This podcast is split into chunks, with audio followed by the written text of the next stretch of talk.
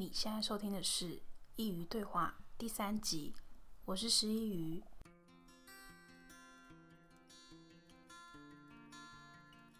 在节目开始之前，我要先分享一个故事，是从我的发型设计师那里听到的。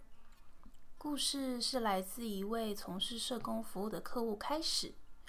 那位客户主要服务的是妇女相关议题，而这个故事。是这样的，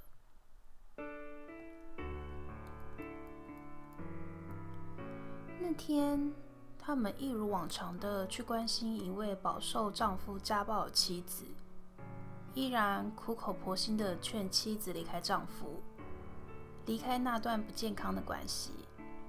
但妻子总是没把这件事放在心上，即便常常受到皮肉之苦。她从来都没有真正的离开她的丈夫，最后还是如同往常的谢绝社工的好意，转身走回那个她应该要离开的家。直到有一天，社工们依然常常去探望她，但那天妻子告诉社工，请帮助她，并且告诉她该如何搜证，如何才能离开她的丈夫。离开他的家。这时，社工好奇地问：“为什么现在有想离开的念头了呢？”妻子说：“因为前几天的争吵，我的丈夫拿起的不是以往的棍棒，而是菜刀。虽然那天没有用刀伤害我，但我觉得总有一天那是会发生的。”所以我不想再待在这个家了。故事在这里就没有继续了，但我相信那位妻子现在应该已经在社工的协助下离开了那个会家暴的丈夫，那段不健康的关系，那个扭曲的家。我想借由这个故事来分享今天断舍离的主题。其实很多时候我们都知道，那是一段不健康的关系，不能再留恋的过往，但就是一直无法将它彻底的断去。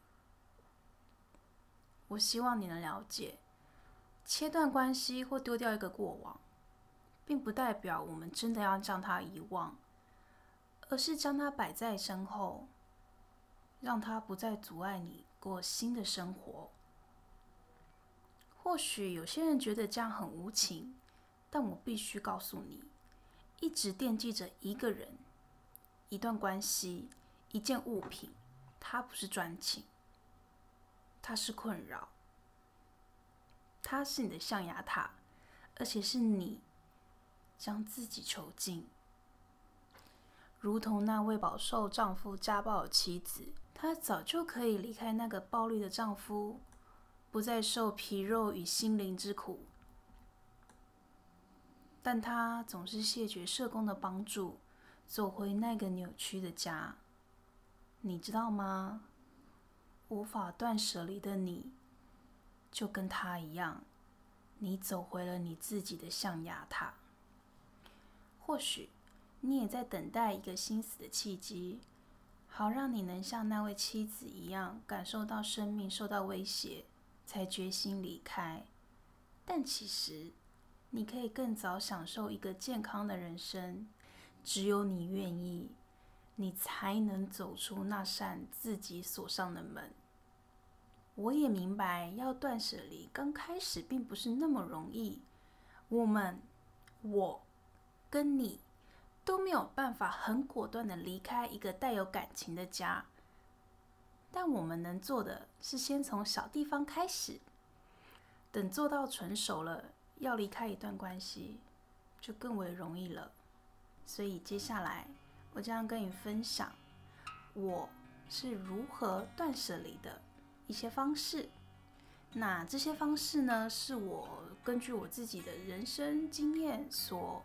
得到了一种体悟，分享给你。如果你觉得不是很适合你，也希望这能够给你一些参考。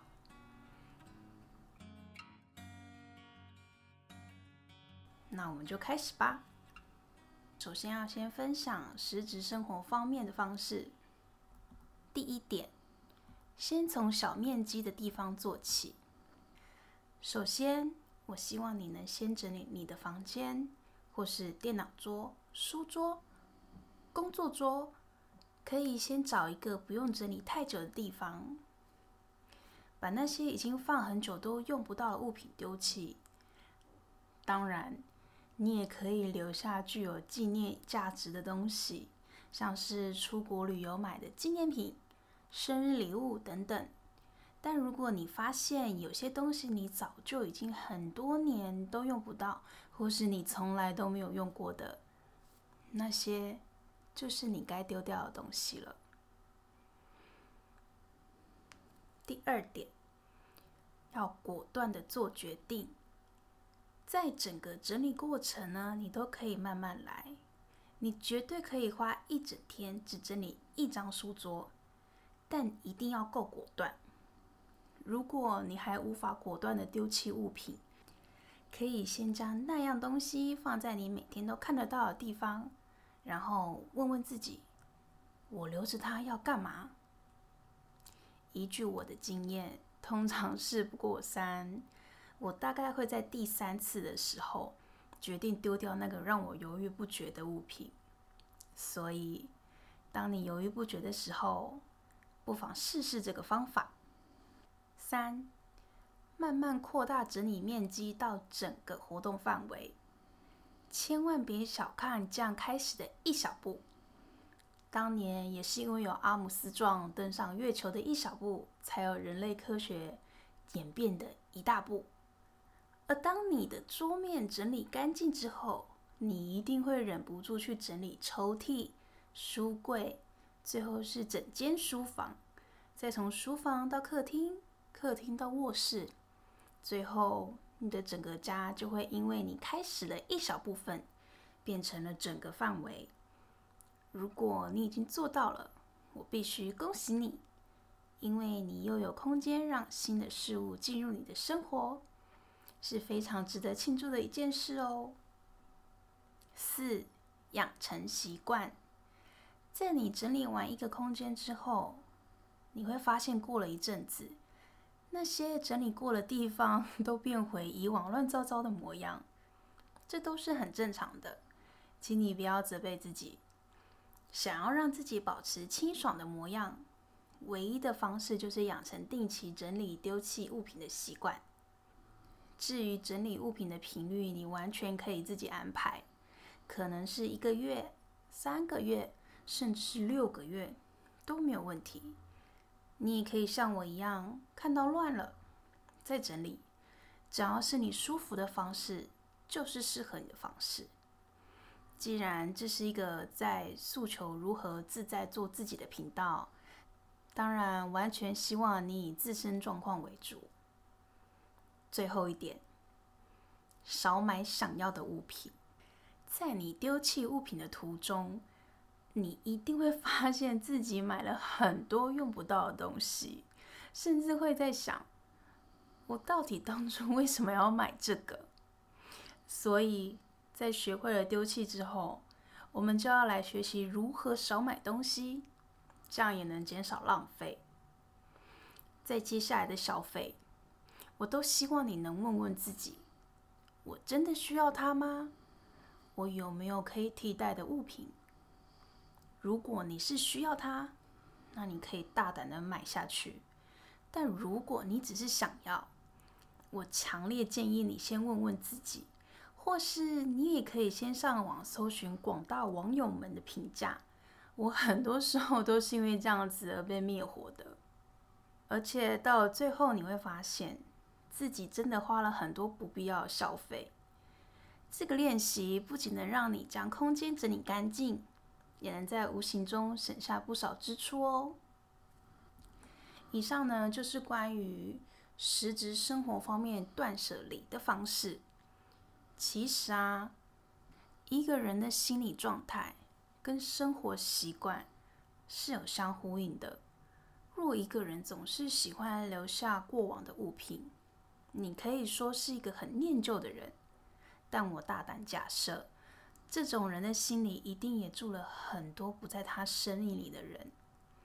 我想告诉你，那些已经不在我们生命中出现的人，我们可以把他的位置留给新的人，不论是朋友也好，情人也好。要走到未来，其实都是很难得的。当然，我们也非常欢迎能够走到永恒的人。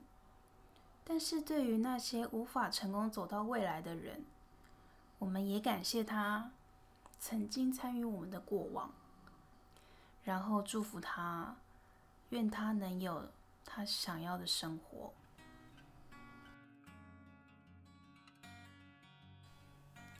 所以在分享完生活实质面的方法后，接下来要分享我对于关系的断舍离的方式。但在这里要先跟你说明，这是我的方式，因为要割舍一段关系，并不像丢掉一件物品那么容易，所以我这里强烈的希望你在操作前，先自我衡量一下这个方法。如果这个方法不适合你，我非常的建议你去找专业的心理人员，或是找你熟悉的朋友来帮助你哦。那我们就开始吧。第一点，先释放情绪，找认识困扰你的人聊聊。还是要再次强调，请你释放你的情绪。我想告诉你，有负能量是非常正常的事，只要是人都会有。但我也希望你不要觉得自己做错了，或是很倒霉之类的。很多时候，一段关系无法再继续，真的不是谁的错，只是你们将要走向不一样的方向了。你们曾经很要好，那些都是不变的过往。但在结束一段关系之前，我希望你能先找一个客观的人分析一下这段关系。如果真的无法修补或继续，再用最坏的打算。毕竟，任何一个缘分都是非常难能可贵的。第二点，不要去想，如果你已经发现自己在这段关系已经无法修补或继续了。我希望你能先从不去想开始。你可以先用你的兴趣或是专长来填补你的日常，除非不得已，不然我不希望你用工作来填满你的时间，因为工作的时候你是用压抑的状态，可能会适得其反。虽然你看起来很忙，但你其实无时无刻都在想着那个人。但是专长或兴趣就不同了，因为你会全心全意的投入，这样可以相当有效分散你的注意力。试试看，我个人觉得非常有效。第三点，减少联络对方的次数，除了不去想之外呢，我们也要减少跟对方见面或是接触的机会。人呢，是种很健忘的动物，少看到了。少听到了，我们就会渐渐淡忘了，渐渐淡忘有关这个人的任何事情。但因为现在社群软体很方便，想要真的断绝一个人的讯息，其实很困难。但我的做法是将社群软体的 App 不要放在手机常用的页面。一开始你可能还是会一直去翻来看。但时间久了，你就会习惯没有社群软体的日子。如同我刚刚所说的，人啊是很健忘的，久了没看到了，就忘记了。最后一点，多想想自己。在这里，我要很认真、很笃定的告诉你，不管哪一个你，都是值得被爱的，值得任何你所期望的人生。不要让那些不健康的关系阻止你去寻找理想的生活。在这世界上，没有谁是谁的责任？因为我们只属于自己。你自己的人生，你必须自己负责。如果你在一段关系中真的很痛苦，不要再忍受了，快跟他切割，因为你绝对值得拥有一个美好的人生。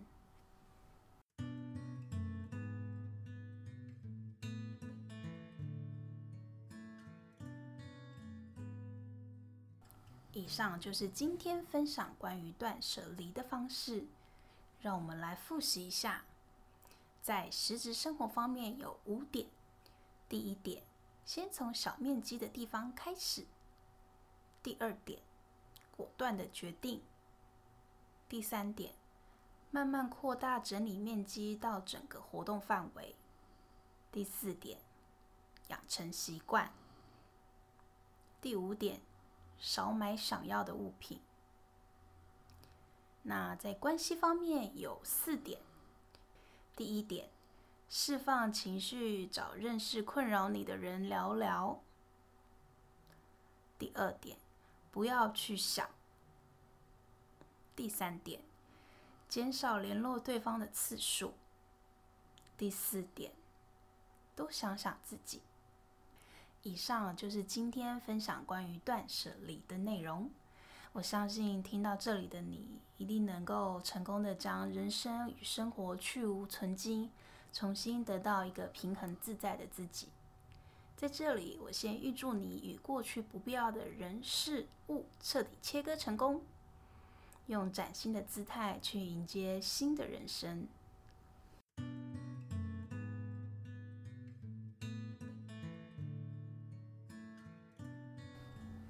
在节目的最后，想要分享一下近况。在这两个礼拜，我的节目上架到 Spotify 跟 iTunes Store，我觉得很兴奋，嗯，所以就用手机听听看上架之后的节目内容。说真的，其实听到自己的声音从手机或是电脑发出来，其实不太像自己的声音，有种熟悉的陌生感。但我发现前两集的杂音还是很重，在后置阶段我有把一些杂音剪掉了，但还是没有我想呈现的干净感，所以希望这集的音质有所改善，我还是会继续努力朝干净的音质前进。也很感谢你们有收听前面的节目，那今天的节目就到这里了。在前三集的节目中，我分享了如何认识自己与断舍离的方式。接下来要和你分享关于潜意识对于我们生活的影响。在我还没有开始阅读这本书之前，我完全不了解原来潜意识跟生活是密不可分的。所以在下一集的节目中，我将分享一本关于潜意识的书籍。若你不清楚潜意识，那我换个说法，吸引力法则，你或许就比较熟悉了。想知道我们是如何被我们的潜意识支配而不自知吗？想了解如何利用潜意识来改变人生吗？千万不要错过下集的节目。最后，想请你帮个忙，如果你喜欢我的节目，想请你在 iTunes 上帮我评分打星。让更多需要的人能够看见。若你有任何想跟我分享的，不论是问题或是看法，都可以在我的 Instagram 或是 iTunes 上留言给我，可能会在节目中回复你哦。感谢你的收听，我们下次见。